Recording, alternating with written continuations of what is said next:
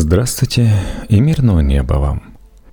После рассекречивания архивных материалов широкая публика не без изумления узнала, что ФБР, Государственный департамент и военная разведка США вели непрерывное наблюдение за немецкими политическими иммигрантами. Томас Манн годы жизни 1875-1955, живший в Америке с 1938 по 1952 год, и члены его семьи входили в их число.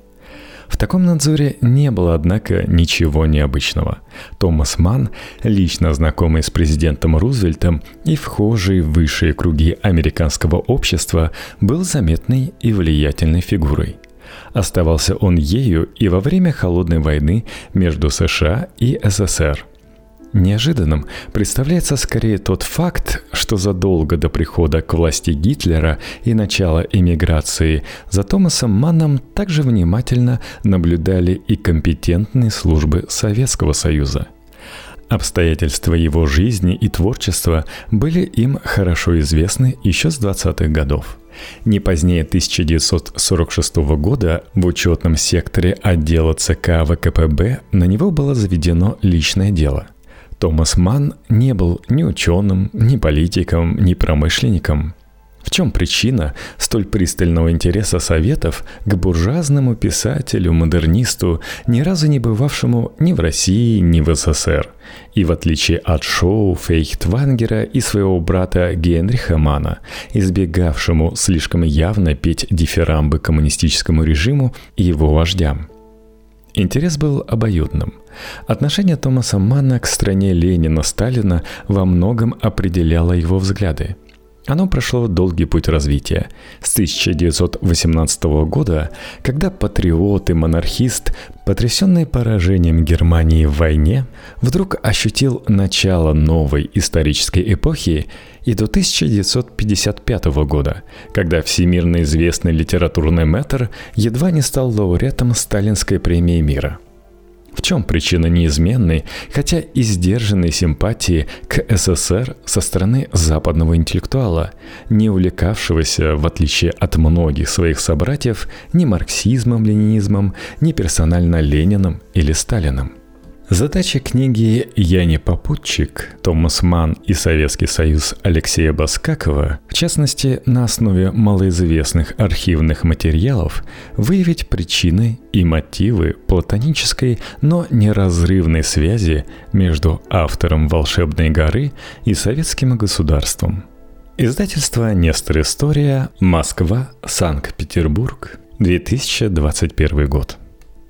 В Российском государственном архиве литературы и искусства хранится письмо Томаса Манна к Ивану Наживину от 18 апреля 1926 года.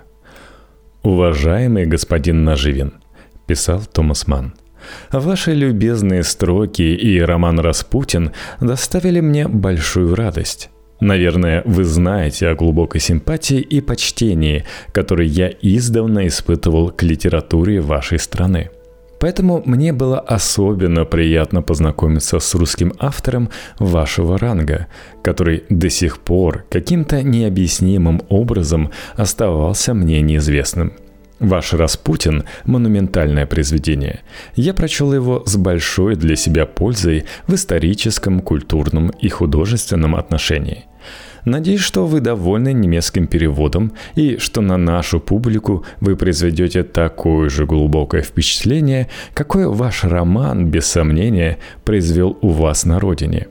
Я приветствую вас с выражением неподдельного восхищения. Преданный Томас Манн. У вас не появилось вопроса? Кем был Иван Наживин? И насколько серьезно следует относиться к комплиментам Томаса Мана по его адресу? Иван Федорович Наживин, родившийся в Москве в 1874 году, был представителем того же поколения, что и два других русских писателя, которых Томас Ман знал лично – Иван Бунин и Иван Шмелев. Тому же поколению принадлежал и сам Томас Ман. Как и Ман, Наживин был сыном коммерсанта – В отрочестве он, подобно своему немецкому собрату по Перу, не отличался прилежанием и на седьмом году обучения был исключен из школы. В литературе оба писателя дебютировали примерно в одном и том же возрасте. На этом сходство их биографии заканчивается – Роман Буденброки 1901 года принес молодому Томасу Манну общенациональную известность, тогда как рассказы Наживина о жизни простого народа еще долго оставались на периферии литературного ландшафта. В начале 20 века Наживин, по его словам, придерживался очень левых политических взглядов и находился под влиянием модного тогда социал-религиозного учения Льва Толстого – он переписывался со своим кумиром и не раз приезжал к нему в Ясную Поляну. 11 октября 1910 года, за полтора месяца до смерти Толстого, его последний секретарь Валентин Булгаков записал в дневнике. Наживин поразил меня своей нетерпимостью и какой-то слепой ненавистью ко всему, что не сходится с его мировоззрением. Социал-демократов он ненавидит, не пустил бы их в дом писал он в одном письме. Из-за двух-трех не нравящихся ему стихотворений готов проглядеть Пушкина. О новейшей литературе слышать равнодушно не может. И тут дело, кажется, не обходится без пристрастия. Помилуйте, книги каких-нибудь Андреевых, Арцебашевых расходятся прекрасно, тогда как его, Наживина, произведение безнадежно залеживается на полках книжных магазинов – в последующие годы политические взгляды на Живина стали более консервативными. Но их идейная основа, как и прежде, оставалась эклетичной. С началом гражданской войны в 1918 году он примкнул к добровольческой армии Деникина и участвовал в деятельности отдела агитации и пропаганды при особом совещании – в 1920 году он с семьей уехал из Советской России и жил попеременно в разных европейских странах. Его последним прибежищем стала Бельгия, где он поселился в 1924 году. В эмиграции взгляды на Живина так и не обрели идейной цельности и полноты. Разочарованный в Западе и не способный ужиться с русской диаспорой, он в 1926 году подал заявление на репатриацию через советское представительство в Париже. Тремя годами раньше Алексею Толстому, с которым Томас Ман был лично знаком, удалось вернуться из парижской эмиграции в СССР. Впоследствии он сделал там блестящую карьеру, вершиной которой стали дружеские отношения со Сталиным. В том же 1923 году из Берлина в Москву вернулся и Андрей Белый, Наживину в репатриации было отказано. Возможно, его имя было недостаточно громким для очередного пропагандного успеха Советов. Свою отрицательную роль могла играть его слишком явная репутация реакционера. Вплоть до смерти в 1940 году он жил в Брюсселе – в 20-е и 30-е годы он опубликовал в эмигрантских издательствах многочисленные романы, рассказы и публицистические сочинения, но широкой известности так и не достиг. Его роман «Распутин» 1923 года вышел в немецком переводе в 1925 Германская пресса, в частности газета «Мюнхенер Нойцен Нахрихтен», в чьим читателем был Томас Манн, посвятила этой книге несколько положительных рецензий. Издатели и редакторы регулярно снабжали Томаса Манна литературными новинками. Писатели, в их числе Бунин и Шмелев, также нередко присылали ему свои сочинения – Ничего необычного не было в том, что и Наживин отправил ему свой недавно переведенный роман. Томас Манн в таких случаях редко писал рецензии. Его ответы ограничивались, как правило, общими словами признательности и благодарности. В этом смысле не было исключением его письмо к Наживину. Однако в контексте 20-х годов и ситуации, в которой находился тогда Томас Манн, это письмо представляется немаловажным документом – Окончание Первой мировой войны в 1918 году обозначило начало новой исторической эпохи. Одним из ее символов стала Россия, где воплощалась популярная еще в XIX веке социалистическая мечта. Западная Европа наблюдала за событиями в России с живым интересом, к которому примешивались беспокойство и страх. Идея социальной революции традиционно привлекала либеральных интеллектуалов своей прогрессивностью – Чудовищный террор, о котором рассказывали русские беженцы и другие очевидцы, внушали им ужас и вызывали растерянность. Поражение Германии осенью 1918 года Томас Манн пережил как личную трагедию. Строй и миропорядок, с которым он себя отождествлял, рухнули – Преодолев первый шок, он начал постепенно выстраивать для себя новую идеологическую конструкцию, чтобы адаптироваться к новой реальности. Тема революции в России неминуемо должна была стать одним из краеугольных камней этой конструкции. Поначалу ему представлялось, что послевоенная Германия может стать республикой – но она должна сохранить свою культурно-политическую позицию середины, между агрессивным опьяненным своей победой Западом и обезумевшим от кровавой диктатуры Востоком. К 1922 году новая идеологическая конструкция Томаса Манна была в целом построена. Он признал ценности либеральной демократии, в том числе ее благожелательный интерес к социалистической идее и предпочел сместить свое дорогое ему германское равновесие в сторону Запада – Одновременно, после победы красных в гражданской войне и образованию СССР в 1922 году возросла актуальность темы Востока и революции. Чтобы придать устойчивость своей новой идеологической конструкции, Томасу Ману пришлось так или иначе сгладить резкое несоответствие между лучезарным образом социализма и массовым террором, сопровождавшим его построение в советской стране – Писатель не стал утруждать себя долгими размышлениями и в качестве аргумента воспользовался одним из классических европейских мифов – мифов угрозы с Востока. Массовый террор он обосновал русским азиатизмом, читай дикостью и склонностью к анархии.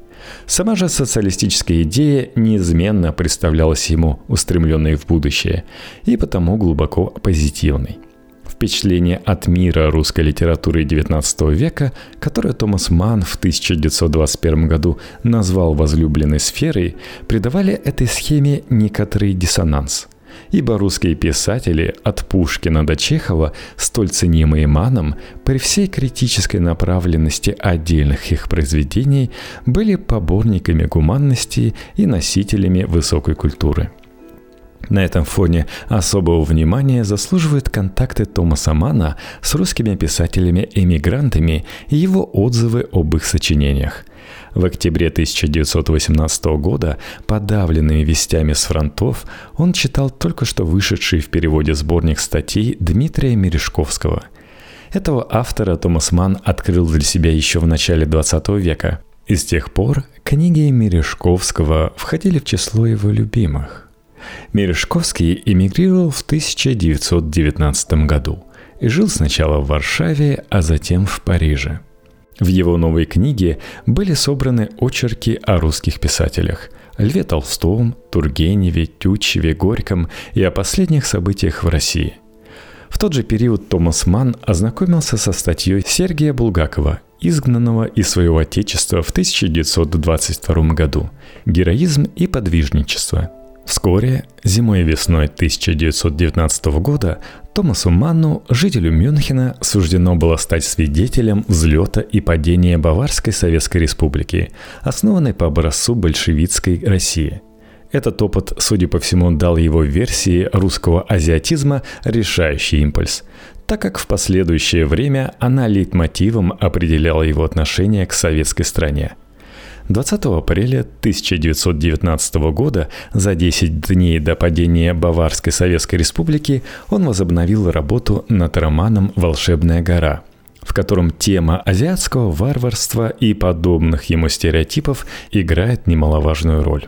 За несколько дней до этого он встречался за чаем с Эрнстом Бертрамом – который, как зафиксировал Уман, со здоровой энергией и бюргерским чувством говорил против азиатской сущности большевиков.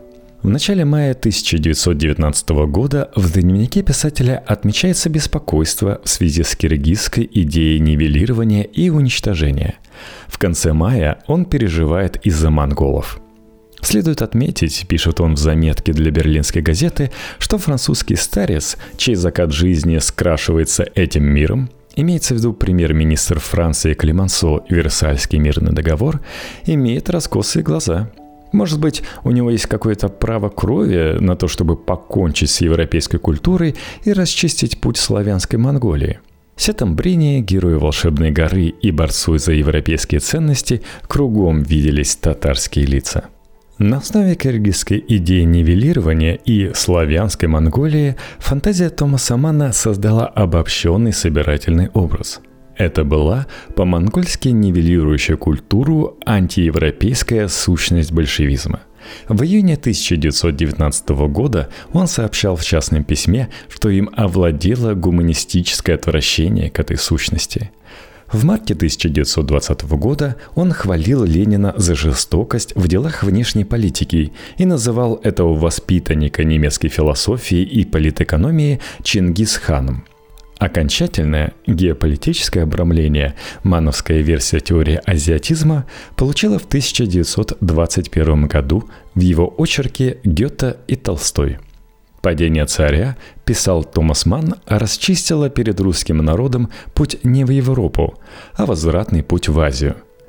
Литература русского зарубежья по-прежнему интересовала Томаса Манна – Весной 1920 года он читал новеллы Алексея Толстого – Предположительно, в конце 1922 года он познакомился в Берлине с их автором и с другим писателем, бежавшим от террора большевиков Алексеем Ремизовым.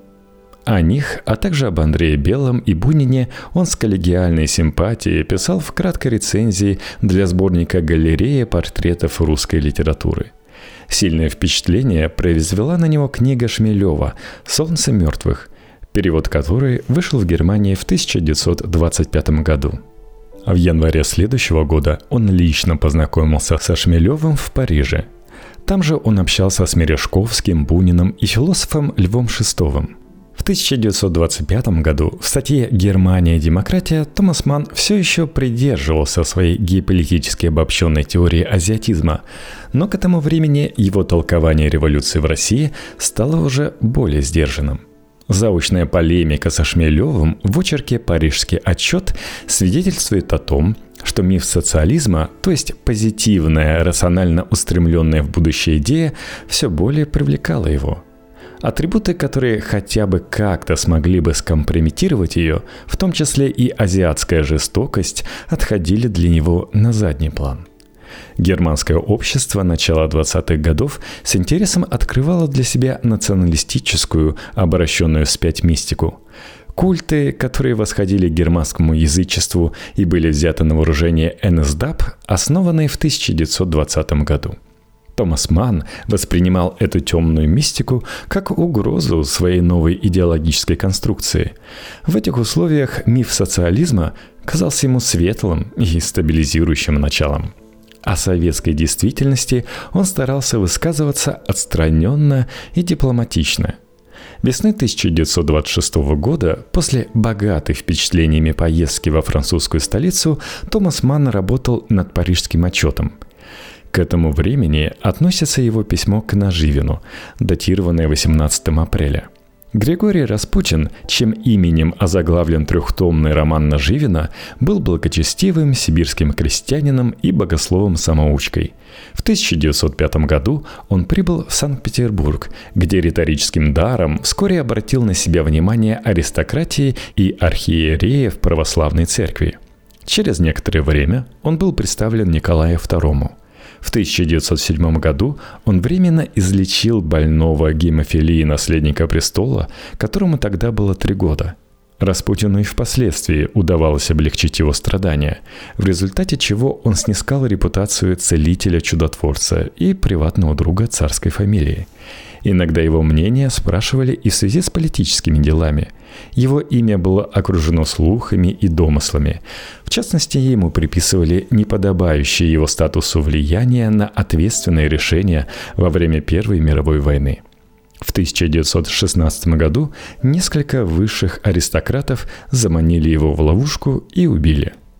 Многочисленные публикации и кинофильмы свидетельствуют о том, что миф Распутина живет и по сей день. Произведение Наживина не было романом о Распутине. Автор скорее создал панораму общественной жизни России в период примерно с 1913 по 1920 год. Артур Лютер, филолог и знаток русской литературы, писал в предисловии к Распутину. Итак, глубокий пессимизм определяет настроение этой книги – по мнению Лютера, Наживин, изображая революцию, не принимает сторону белых или красных. Добро и зло он видит равномерно распределенным между обеими сторонами. Его герои, по большому счету, беспутные, растеряны, они не знают, куда им идти и что с ними будет. Лютер, однако, не собирался представить читателю безнадежно пессимистический роман. В конце предисловия он отметил, что в этой книге, несмотря ни на что, есть что-то утверждающее. Вера и надежда, любовь к человеку. Что касается взглядов на Живина на будущее России, то Лютер цитирует письмо писателя к переводчику романа Эдуарду Зиверту. Наше спасение состоит в том, чтобы освободиться от грязного кошмара прошлого, не попадая при этом в когти к большевикам – Какую конкретную политическую и духовную форму должно было иметь это спасение, Наживин, что для него характерно, не сообщает. Воззрение его героев, безразлично, консерваторы они, либералы или революционеры, производит впечатление удручающей банальности. Насколько же серьезно следует воспринимать комплименты Томаса Мана по адресу Наживина? Может быть, они были только вежливой фразой – Заключительные слова письма создают впечатление, что он либо читал роман Наживина очень поверхностно, либо к тому моменту еще не дочитал до конца. «Надеюсь», – писал Томас Ман, – «что вы довольны немецким переводом и что на нашу публику вы произведете такое же глубокое впечатление, какое ваш роман без сомнения произвел у вас на родине». Но описание зверств большевиков в конце третьего романа Распутина сделало бы публикацию романа в Советском Союзе невозможной. Более того, если бы рукопись попала к властям, то автор был бы неминуемо арестован и обвинен в контрреволюционной деятельности.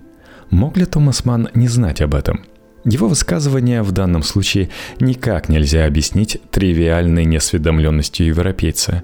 Еще в 1919 году он писал о ситуации в советской стране. Интеллектуалы, которые отказываются присягать коммунизму, вынуждены голодать, бежать. Мережковский, Андреев. Тирания должна быть страшной. В парижском отчете он выразился о терроре в Советском Союзе еще яснее – те, кто представляет несравненную эпическую традицию и культуру России, писал он, считаются там сегодня контрреволюционерами, буржуа, антипролетарскими элементами, политическими преступниками. Им приходится эмигрировать, если удается спастись. Может быть, Томас Манн ко времени написания письма на Живину прочитал его роман не полностью, только отрывками – Некоторые обстоятельства говорят о том, что он не только вежливо полистал книгу, которую ему прислал русский коллега. Встреча с иммигрантами в Париже зимой 1926 года стала самым интенсивным личным соприкосновением Томаса Мана с русской сферой – Подробнее всего он рассказывает в парижском отчете о своем неформальном визите к Шмелеву, чья трагическая эпопея «Солнце мертвых» глубоко его взволновала и вызвала у него смешанные чувства. Письмо к Наживину было, как уже упоминалось, написано в тот период, особенно тесно связанный для Томаса Манна с русской темой – и в «Солнце мертвых», и частично в «Распутине» жизнь людей при советской власти показана совершенно невыносимой. Но в социальном романе Наживина поставлены иные акценты, чем в эпопее Шмелева.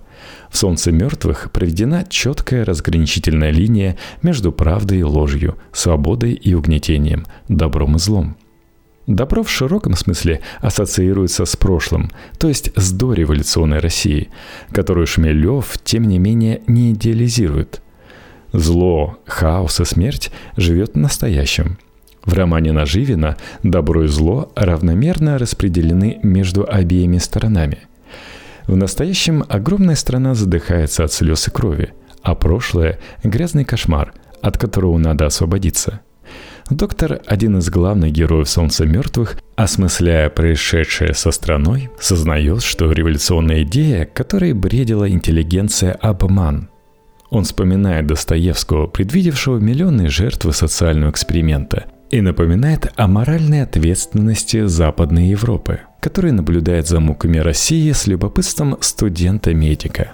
Главный герой Наживина тоже осмысляет произошедшее – но не приходит к однозначному пониманию вины и ответственности. Так или иначе, им кажется, что все бессмысленно, что люди никуда не годятся и ни во что не верят.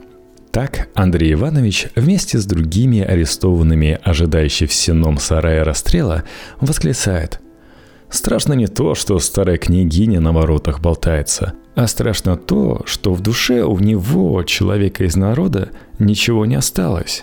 В душе у него нуль, такой нихил. Также нигилически высказывается о настоящем дореволюционной России и Распутин в разговоре с графом Соломатиным. Сам граф был, как не без сарказма сообщает автор, не только очень образованным, но даже почти ученый человек – его взгляд на судьбу своего отечества не мог не напомнить Томасу Ману его собственную теорию азиатизма, ибо, по мнению Соломатина, основное несчастье России в том, что дочь азиатского хаоса и анархии, она не имеет, как другие европейские государства, под собой прочного фундамента греко-римской культуры. В ее будущее граф не верил – Объективно, «Солнце мертвых» ставило под вопрос ту идеологическую конструкцию, над которой Томас Манн неустанно трудился с 1918-1919 годов. В книге Шмелева содержалась принципиально важная мысль. Устремленная в будущее идея была ложной, а дореволюционная, Томас Манн называл ее бюргерской или буржуазной, форма жизни была нормальной и естественной. Шмелев показал, что мода на идею социализма, которой с восторгом следовали многие буржуазные интеллектуалы, безнравственно перед лицом массового революционного террора. В этом вопросе Томас Манн, взявший курс на исторический оптимизм и устремленность в будущее, не мог не почувствовать себя задетым – в парижском отчете, заочно полемизируя со Шмелевым, он вступился за идею – Несмотря на всю пролитую кровь, идея, по мнению Мана, на стороне Советов, а не одрехлевшего Запада. Буржуазная форма жизни и буржуазный интеллектуализм не являются более устремленными в будущее. В пылу полемики он искажал мотивы Шмелева, приписывая ему точку зрения буржуазии и выдвигал аргументы против положений, которых в «Солнце мертвых» не было вовсе – Роман Наживина «Распутин», напротив, объективно подтверждал штампы и мифы, на которых основывался мановский образ России. Он поддерживал иллюзию, что террор и насилие были лишь неким русско-азиатским явлением – и таким образом реабилитировал саму по себе идею, столь дорогую Томасу Ману. В романе Наживина выразилась и другая близкая Томасу Ману мысль – Буржуазная, в широком смысле, форма жизни окончательно изжила себя еще до революции. Эти обстоятельства позволяют предположить, что комплименты роману Наживина не были дежурной любезностью со стороны Томаса Мана. Наживин и Шмелев по-разному видели сочетание революционной идеи и ее воплощения в советской действительности. Томасу Ману взгляд на Живина был, безусловно, ближе и понятнее. Вера и надежда, о которых Артур Лютер писал в предисловии к Распутину, проявляются в финале романа. Вечером Светлого Воскресенья к отцу Феодору, священнику провинциальном Окшинске, неожиданно приходит известный в городе чекистский комиссар, палач и истязатель, и, рыдая, молит спасти его окаянную душу. В конце этой сцены, напоминающей романы Достоевского, отец Феодор обращается к образу Спасителя. «Так, я понял, Господи, но не раскаянные, торжествующие, наглые.